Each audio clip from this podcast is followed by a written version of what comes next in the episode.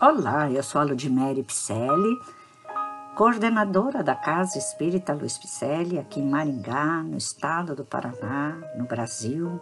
Estamos fazendo a leitura do livro Renovando Atitudes, que constam mensagens ditadas pelo Espírito Hamed ao médium Francisco do Espírito Santo Neto.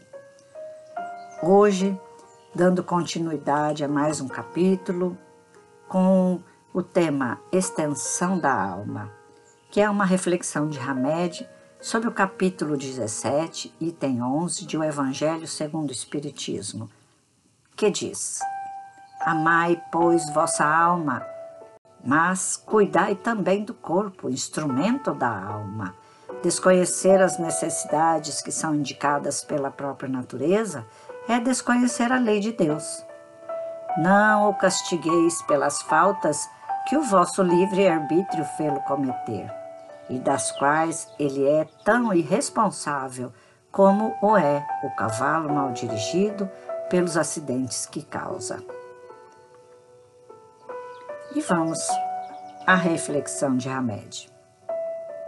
Ele se densificou moldado por nossos pensamentos, obras e crenças mais íntimas, extensão da própria alma, ele é a parte materializada de nós mesmos e que nos serve de conexão com a vida terrena.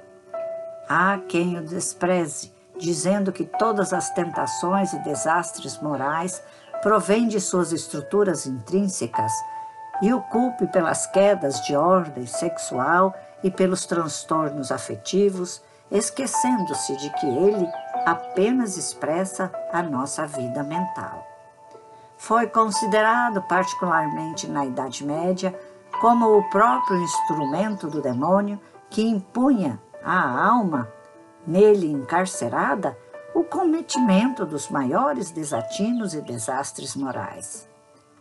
Se cuidado e bem tratado, era isso atribuído aos vaidosos e concupiscentes. Se macerado e flagelado, era motivo de regozijo dos tementes a Deus e cultivadores da candidatura ao reino dos céus. Essas crenças neuróticas do passado afiançavam que quanto maiores as cinzas que o cobrissem e quanto mais agudas as dores que o afligissem, mais alto o espírito se sublimaria, alcançando assim os píncaros da evolução. Porém, não é propriamente nosso corpo o responsável pelas intenções, emoções e sentimentos que ressoam em nossos atos e atitudes, mas nós mesmos, almas em processo de aprendizagem e educação. Nossos pensamentos determinam nossa vida e, consequentemente, são eles que modelam nosso corpo. Portanto, somos nós, fisicamente, o produto do nosso eu espiritual a crença em anjos rebeldes, destinados eternamente a induzir as almas a pecar, tira-nos a responsabilidade pelas próprias ações e ficamos temporariamente na ilusão de que os outros é que comandam nossos feitos, atuações e inclinações e não nós mesmos, os verdadeiros dirigentes de nosso destino. Corpo e alma unidos a serviço da evolução. Eis o que determina a natureza. Nosso físico não é apenas um veículo usável, mas também a parte mais densa da alma. Não os separemos, pois de nós mesmos, porque apesar de sua matéria ficar na terra no processo da morte física, é nele que avaliamos as sensações do abraço de mãe, do ósculo afetivo e das mãos carinhosas dos amigos.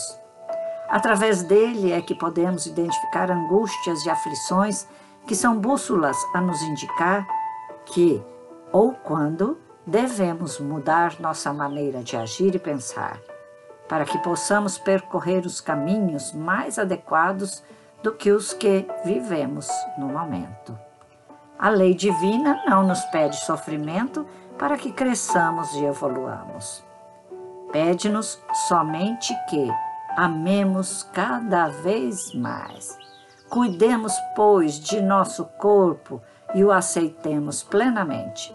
Ele é um instrumento divino que Deus nos concede para que possamos aprender a amar cada vez mais. Esta é a justiça divina. Este corpo que Ele nos deu através da reencarnação para sermos este aluno desta escola grandiosa que se chama Terra. O eu espírito adquire um corpo para nele impregnar coisas boas, atitudes boas, pensamentos bons, e isso faz com que o corpo reaja bem. Caso impregnemos no corpo pensamentos ególatras, raivosos, depressivos, o corpo reagirá não tão bem assim, não é mesmo?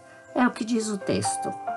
Ele é apenas o nosso mata-borrão, aquele corpo que servirá de expurgo dos nossos maus sentimentos, do câncer, da egolatria, da raiva.